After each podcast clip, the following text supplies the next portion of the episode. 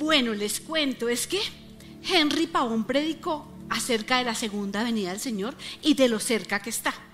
Adrianita Olaya predicó de estar con Dios en las buenas y en las malas. Y el pastor Andrés predicó acerca de la salvación. Y eso me puso a pensar muchísimo, porque yo dije, ay Dios mío, y ahora estamos pidiendo que el Señor venga, pero por Dios que no nos quedemos, ¿cierto? Ah, ese es el chiste, ¿qué creen? Tenemos que hacer lo que, lo que Dios manda que hagamos para que no nos quedemos. Así que esto es todo un trabajo que tenemos que hacer. Por eso he estado pensando en esto y entonces busqué eh, en la palabra cómo podíamos hablar de eso que Dios quiere. Pero, ¿qué, ¿qué, podemos decir acerca de los tiempos que estamos viviendo? Entonces en Mateo 24, 12 dice, habrá tanta maldad que el amor de muchos se enfriará.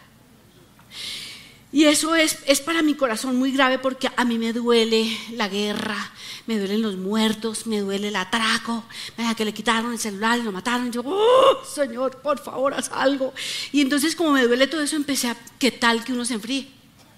Entonces empecé a pensar, tengo que cuidar mi corazón, Dios, ayúdame a cuidar mi corazón, porque por más cristianos que seamos, ¿cierto? Estamos en Cristo, somos salvos, amamos al Señor, toda esa cantidad de cosas que, que tenemos ya nosotros, porque Dios ha sido bueno y nos las ha regalado.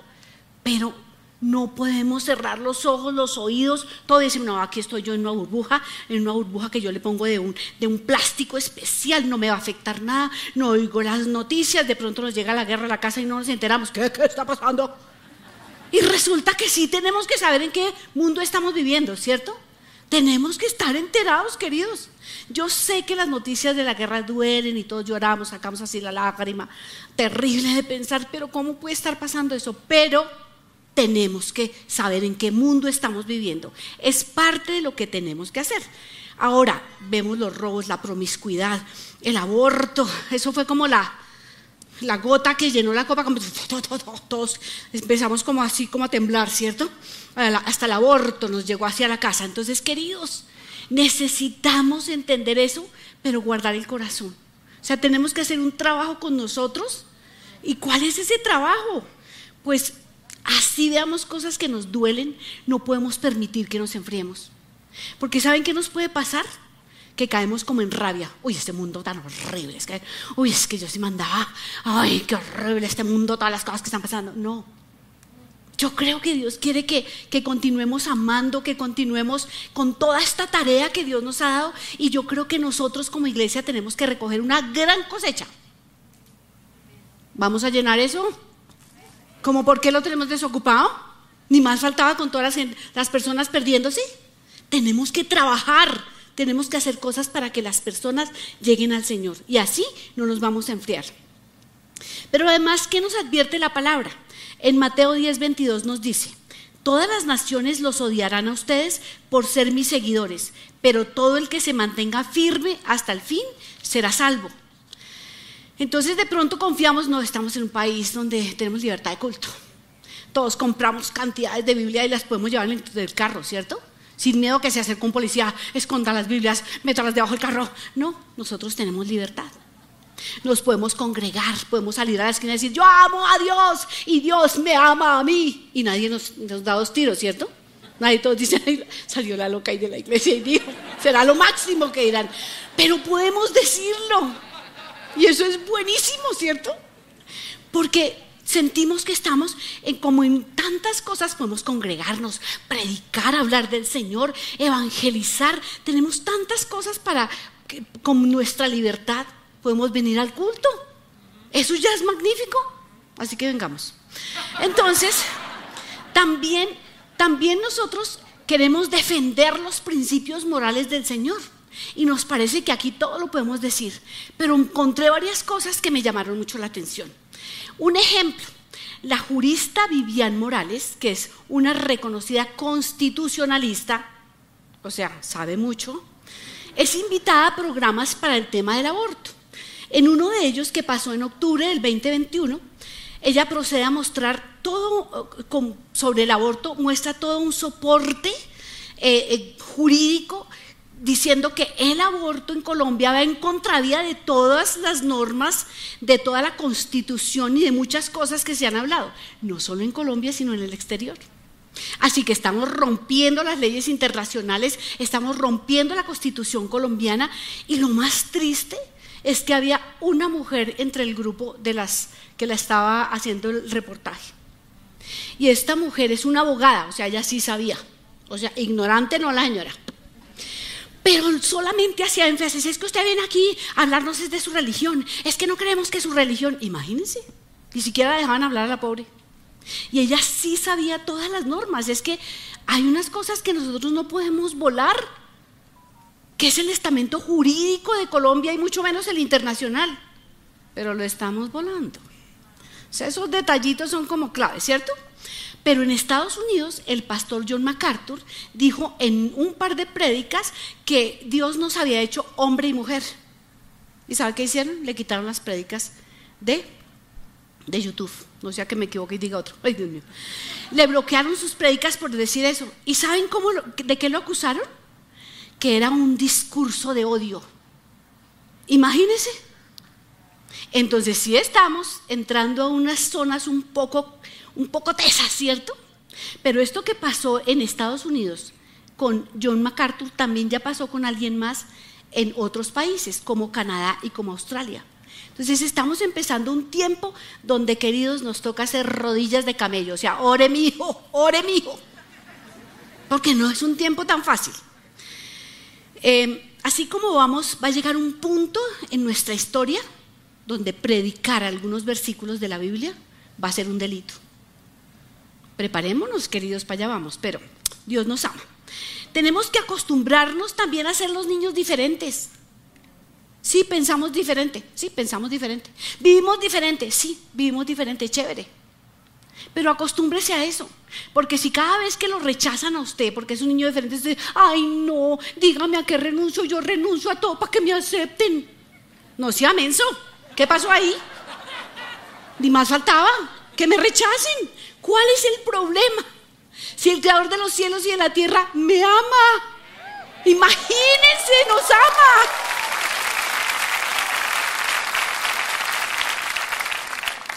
Entonces, ¿qué tenemos que hacer? Entonces tenemos que estar alertas y firmes.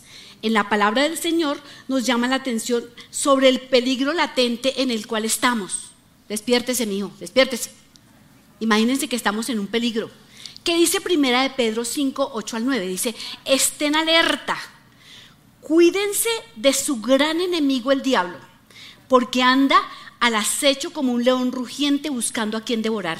Manténganse firmes contra él y sean fuertes en su fe. Por eso esta prédica se llama firmes. Porque así es que vamos a estar, ¿cierto? Recuerden que su familia de creyentes en todo el mundo también está pasando por el mismo sufrimiento. O sea, deje de estar diciendo, no, es que porque a mí, porque a mí. Hace dos noches mi nietecita se le tapó la naricita y estaba con gripe y, pateaba la cama y decía, ¿y por qué a mí? ¿Por qué a mí? Con una gripa. Lo que nos espera de pulimento, por eso necesito que abran esa su presencia, que ya, de caridad por Dios, una necesidad desesperada de esta familia. ¿Listo?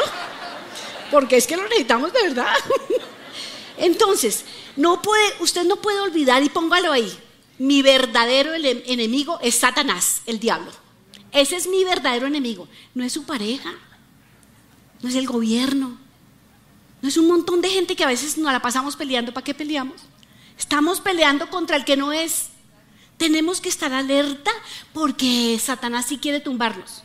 Imagínese que nos tumbara. ¿Cuántas personas como ficha de dominó se caen detrás? Por eso tenemos que tener mucho cuidado, tenemos que hacer lo que al Señor le, le gusta. A través de Pablo también tenemos instrucciones bien interesantes. En 1 Corintios 16, 13 y 14 dice, estén alerta, permanezcan firmes en su fe, sean valientes, sean fuertes y hagan todo con amor. Hace unos días el pastor Orlando Reyes en una clase nos dijo algo que me impactó mucho. Y dijo, mire, nosotros, el sello nuestro es el amor. Entonces nosotros no tenemos que salir a coger a cachetadas a todas esas señoras que obviamente por sus historias, por todo lo que han vivido, piensan que matar los niños es su única posición que tienen. su única posibilidad. Entonces al pobre bebé lo ven como un estorbo, ah, es que él me va a quitar la posibilidad de trabajar, y entonces yo cómo gano la plata, y entonces yo qué voy a hacer. El caso no es que salgamos a darnos cachetadas, mujeres. Yo creo que Dios nos está llamando a mostrar ese sello que Él nos puso. Amemos a esas mujeres, escuchémoslas, entendámoslas. No hagamos parte del rollo, ¿no? Pero sí vamos a entenderlas y vamos a contarles que hay uno que piensa que un bebé es un regalo del cielo. Y si su merced no quiere tener más, pues mi hija, tranque el chorro, mamita. Por ese kilometraje, mamita, a ver. Hágale. Porque es que a veces como que, como que dejamos todo al azar, al azar. No, mijitos, eso hay que trabajarle a cada cosa. Entonces el pastor Orlando nos llamó a que en vez de un mundo como el que está ahorita, todos polarizados, todos peleados, a ver, venga aquí a ver cómo nos cascamos, no, nosotros vamos a hacer el amor, nosotros vamos a escuchar. Tal vez esa persona solo necesita una oreja para decir, bueno, está bien, voy a ir allá a su iglesia, ¿cierto? Y vamos a llenar todos estos puestos. Entonces, ojo, porque Pablo nos invita a estar alertas, nos advierte la posibilidad de caer, así que debemos estar pilas. Pilas, ¿listo? Ya cuando empezó la pandemia tuvimos la batería, ¿se acuerdan? Entonces, pues recárguela, mío. Hágale, porque si usted se queda sin pilas, grave.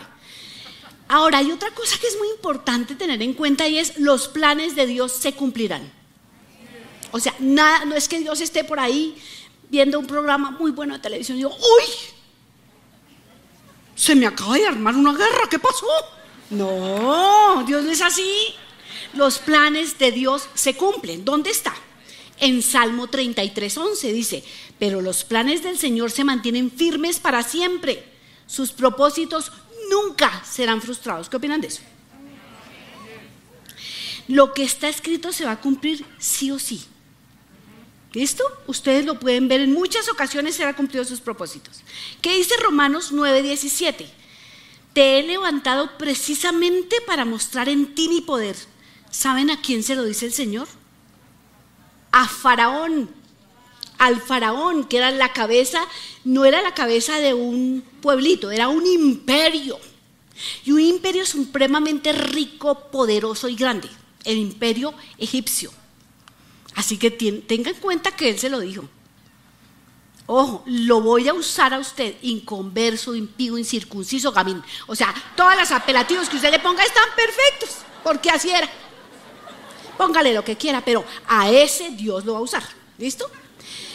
Ahora, el Señor cuenta con nosotros, con sus hijos, con su pueblo, con sus siervos. Él confía en que nosotros hagamos la tarea. ¿No les parece interesante? ¿Dónde podemos ver esto? En Nehemías. ¿Pero qué encontramos en Nehemías? Ahora, yo quiero que usted tenga en cuenta que Dios llama a Nehemías estando cautivo en Babilonia. Estaba cautivo. Además, era copero del rey, lo cual me hace creer que Nehemías era de confianza del rey. Porque acuérdense que cómo los mataban, pues con el vino envenenado. Traían su cicuta y lo mataban. Entonces, ese rey debía confiar mucho en Nehemías porque era el copero del rey, ¿cierto?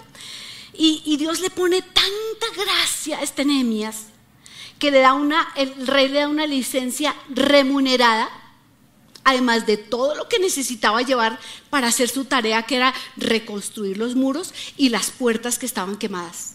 Le dio 13 años de licencia remunerada. ¿Cómo les queda el ojo? Una licencia de esos una vez se necesita, ¿cierto? Bueno, pues a Nehemías se la dieron, piénselo. Muy chévere que, que era ese Nehemías. Ahora, entienda algo, él fue hizo su tarea. Tuvo muchísima gente que hizo contraposición a su tarea, oposición por todos los lados, pero nunca se dejó desviar. Él se mantuvo firme. ¿Y dónde lo vemos? Mire, en Nehemías 6:11 vemos, yo no soy de los que huyen los hombres como yo no corren a esconderse en el templo para salvar su vida. No me esconderé. O sea, digo, a ver, me quieren matar, mátame aquí, haciendo mi tarea. Pero no me voy a esconder. Interesantísimo eso, ¿cierto? Usted puede estar seguro de que Dios lo eligió.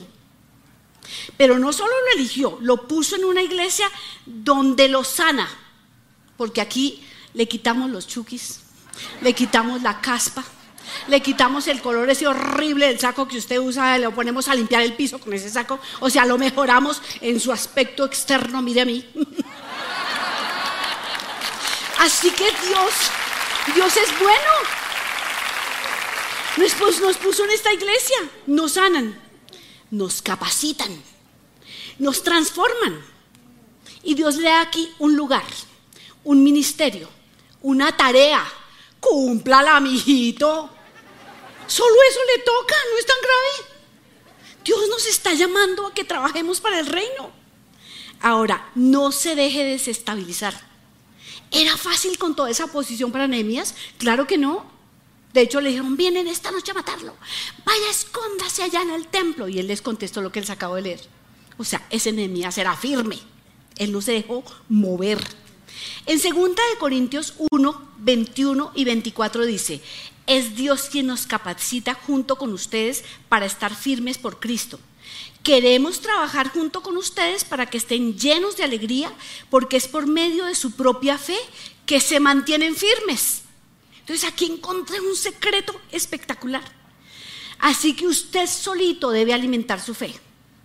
Cuide su fe, hágala crecer, sea fiel a sus convicciones jóvenes que yo ya decidí guardarme para mi esposo, las niñas, que yo ya decidí guardarme para mi esposa, los niños.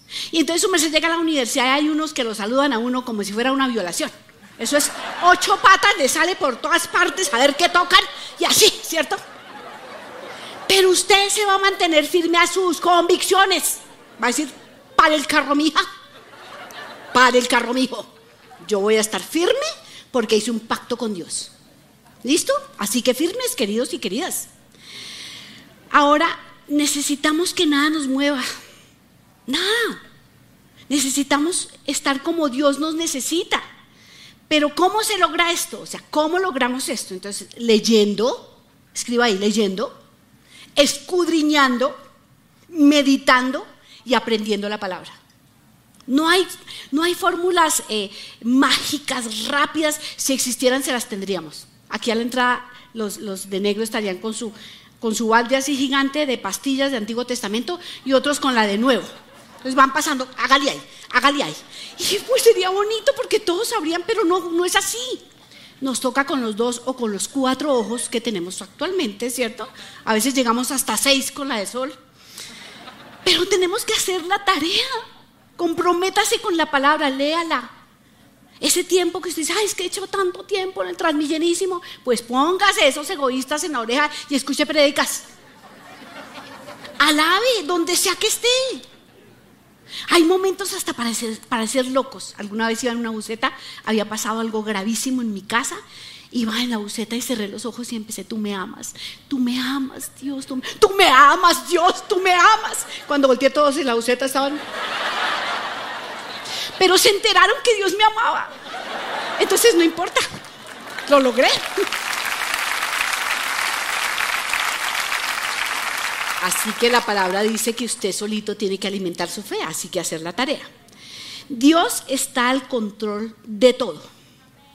Hoy vemos un mundo caótico. El panorama no se ve bonito, ¿cierto? Para allá problemas, para allá problemas, para acá problemas, más problemas, más problemas.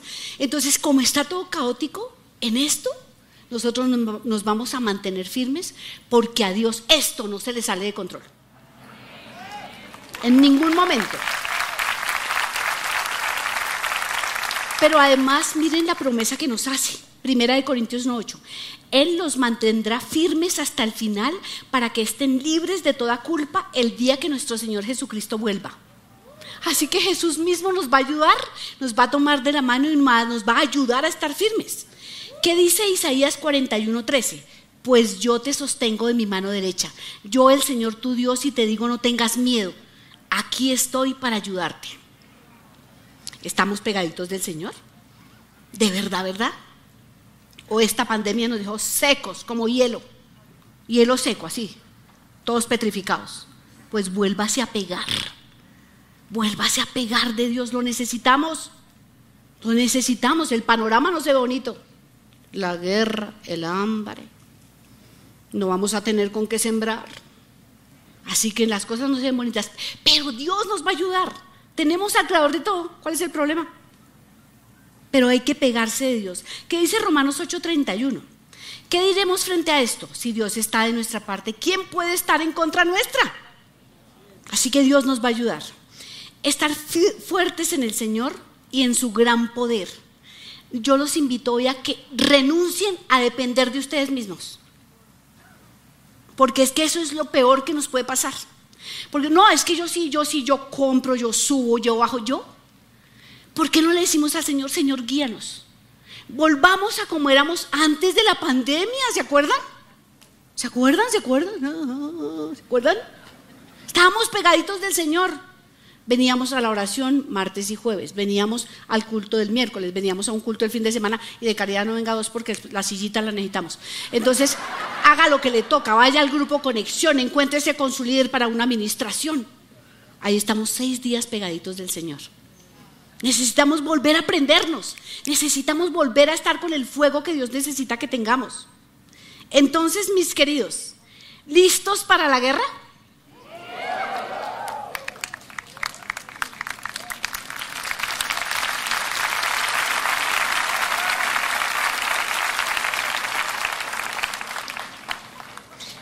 No estoy hablando de combatir, esas guerras que tenemos cerquita. Nosotros somos soldados del ejército de Cristo.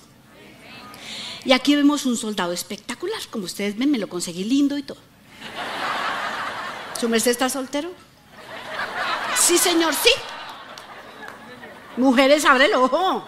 Abre el ojo y bote el pañuelo. Y si no tiene pañuelo, bote la Biblia o alguna cosa así. Se haga algo, haga algo para que. Es que eso hay todas tan quieticas. Entonces, en Efesios 6, 10 al 13 nos dice una palabra final, dice Pablo. Sean fuertes en el Señor y en su gran poder. Pónganse toda la armadura de Dios para poder mantenerse firmes contra todas las estrategias del diablo. Pues no luchamos contra enemigos de carne y hueso, sino contra gobernadores malignos y autoridades del mundo invisible, contra fuerzas poderosas de este mundo tenebroso y contra espíritus malignos eh, de, los lugares celestiales. Por tanto, pónganse todas las piezas de la armadura de Dios para poder resistir al enemigo en el tiempo del mal. Así pues, después de la batalla todavía seguirán de pie firmes. Entonces vamos a ponernos la armadura para mantenernos firmes. Entonces, el cinturón de la verdad. Pero ¿qué es el cinturón de la verdad? La verdad es Jesús y la verdad es su palabra. Desglóselo, tiene que pegarse a Jesús y a su palabra. Lo otro es el vestido de justicia. Su mercecito y yo siempre creemos que somos los más justos. Mentira. El único que hace la justicia perfecta es Dios. Entonces hágase a un ladito, papito, a ver si Dios puede hacer la justicia por usted y para usted. Por eso tenemos que tener el vestido de la justicia, el casco de la salvación. Obligue a esa loca suelta que es la mente. Oblíguela a recordar palabra, a acordarse que nosotros somos salvos por fe y no por obras. Deje de pensar, entonces le voy a llevar el, mercadito a mi tía pobre. No. Así no es. La palabra lo dice. Es por fe y no por obras. El calzado del Evangelio. Nosotros tenemos que hacer el Evangelio completo, que es la palabra, sanidades y liberaciones. No es solo la palabra, tenemos que llorar por los enfermos. Tenemos que sacarle los chuquis a un montón de gente que está enchuquiciada toda. Necesitamos hacer la tarea. A eso nos ha mandado el Señor. El escudo de la fe. Esto no permite que ni un solo dardo de Satanás entre ni al cuerpo físico ni a la mente. Necesitamos ponernos ese escudo de la fe todos los días. La espada, que es la palabra. Todo eso que hemos tenido que vivir parece que cada vez como que se aloca y se vuelve peor. Pues tenemos que estar firmes. Nada nos tiene que tumbar. Eso es lo que Dios quiere que usted y yo hagamos. Ahora, un soldado solo se inclina para orar.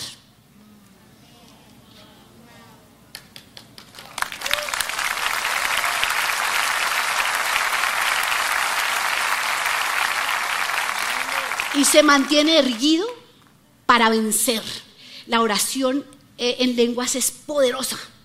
Cambia el ambiente espiritual de una manera impresionante. Acostumbrémonos a orar eh, en lenguas. Manténgase alerta y sean persistentes en sus oraciones por todos los creyentes en todas partes.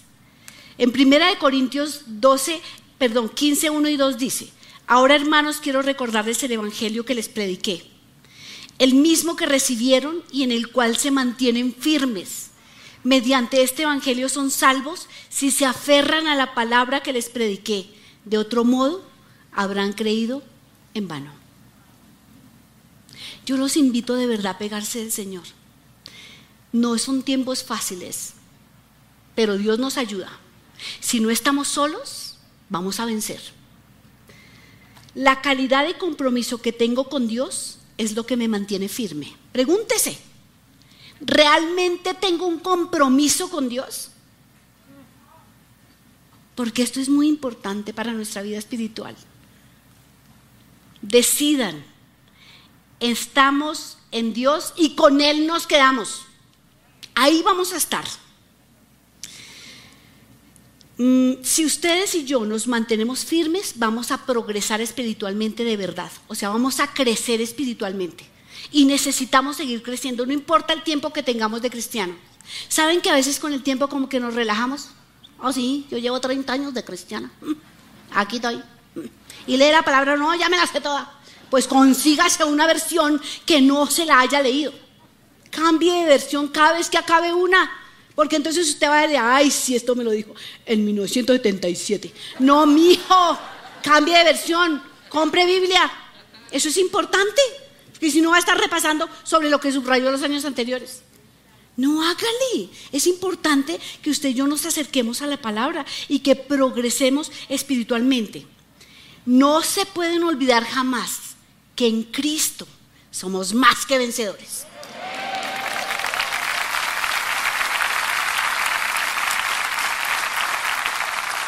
Yo quiero que usted se ponga en pie.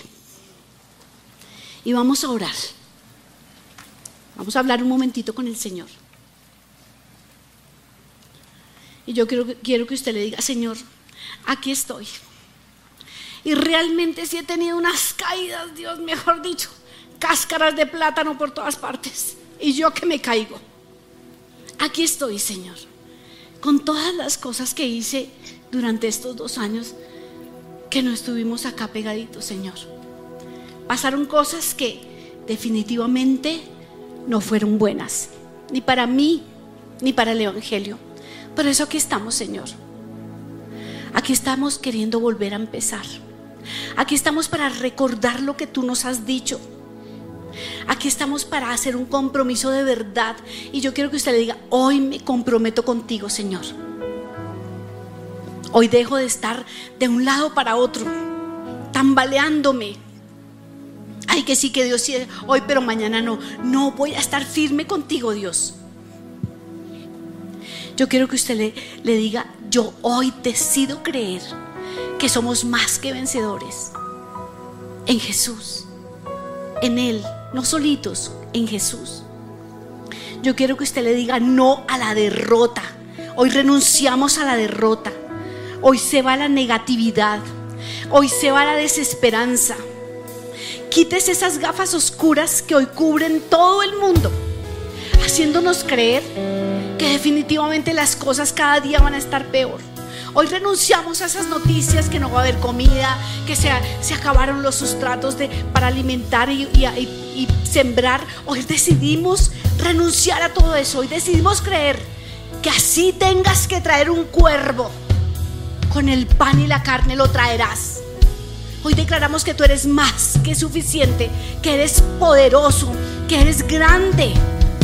En números 11:23 dice, para Dios todo es posible. Entonces ponga aquí delante su dificultad, en su desierto. Ponga, ponga lo que está andando mal delante del Señor. Ponga su dolor, tal vez su enfermedad de pronto su falta de empleo, sus problemas financieros. Él todo lo puede solucionar. Para Él no hay nada difícil. Ponga su confianza en Dios. ¿Necesita una salida? Él es el dueño de las ideas. alimente su fe, lea palabra, alabe todo el tiempo, créale a Dios, trabaje en su relación con Dios, organice un lugar para Él, para volver a orar, para volver leer la Biblia, para volver a comprometerse con Él, organice. La confianza se construye con el tiempo y esta es la base de la firmeza en todas las áreas de la vida. Así no vea los resultados, ya siga orando, siga firme, ponga sus ojos en Jesús. Aunque hoy no lo entienda, Dios sigue teniendo el control ante situaciones difíciles. Él va a secar sus lágrimas. Y en 2 de Pedro 2.9 dice, el Señor sabe rescatar de las pruebas a todos los que viven en obediencia a Dios. Él está ahí. Él nunca nos va a dejar. Él nunca nos va a abandonar. Nuestra carrera, Él la va a guiar. Gracias Jesús. Gracias.